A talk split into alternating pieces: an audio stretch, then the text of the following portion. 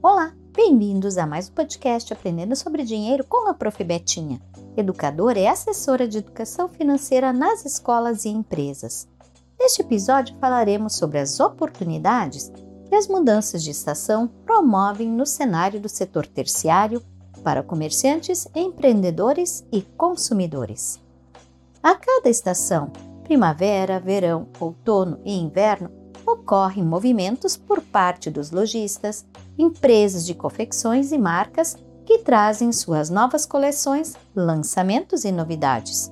Nesses períodos, o setor do vestuário realiza duas ações: promoções e marketing para novos produtos.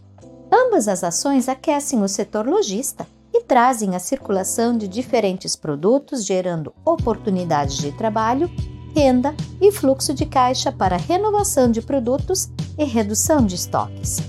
Nesse sentido, as promoções de diversos produtos da estação de inverno trazem boas oportunidades de compra aos consumidores, por exemplo, ao investir em peças para o inverno seguinte. Os preços atrativos e a qualidade das peças trazem aos consumidores um importante momento para escolhas. Se você está num momento de tranquilidade no orçamento e estiver de fato necessitando algum produto, então a compra será uma boa escolha. Caso esteja com seu orçamento mais apertado, lembre sempre do que é prioridade e essencial. Não é prudente tomar decisões impulsivas. A razão trará equilíbrio para seu momento de vida. A renda das vendas possibilita que uma nova coleção seja construída por diferentes designers, costureiras, indústrias, transportadoras de diferentes marcas locais e globais. Dessa forma, surgem oportunidades para empreendedores. A criatividade e o protagonismo trazem novos produtos, inclusive de forma artesanal. Por isso, planejamentos e orçamentos fazem parte das rotinas das empresas e setores do comércio. As mesmas oportunidades acontecem no comércio virtual. Qual é seu comportamento? Costuma conferir os preços nesses períodos do ano? Faz reservas para boas compras na proposta à vista? Costuma experimentar peças e calçados antes de adquirir? Você compra mais pelo preço ou pela marca?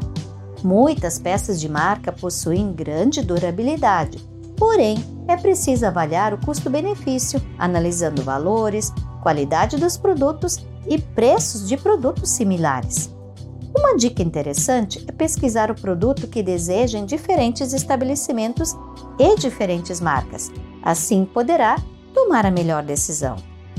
Você faz a reciclagem de seu guarda-roupa? O que seria esse ato? É a possibilidade de se desapegar e repassar a outras pessoas peças que deixaram de servir ou que você já não utiliza mais, contribuindo com a solidariedade e sustentabilidade. Além disso, surgem oportunidades para tirar aquela ideia do papel e abrir seu próprio negócio, podendo ser uma loja de roupas, por exemplo, Produtos como moda praia, íntima, esportes, fitness, moda casual, entre outros, são possibilidades. Se possível, comece pequeno, sem muito investimento para não correr riscos desnecessários.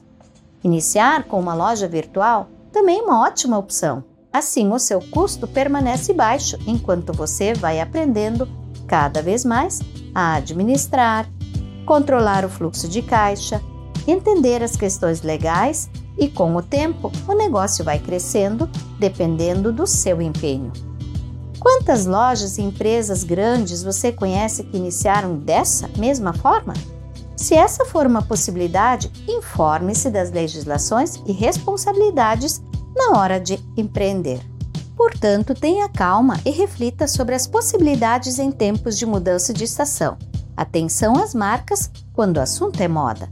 Entenda suas necessidades e prioridades antes da tomada de decisão. No próximo podcast Aprendendo sobre Dinheiro, falaremos sobre crianças e consumo. Até lá!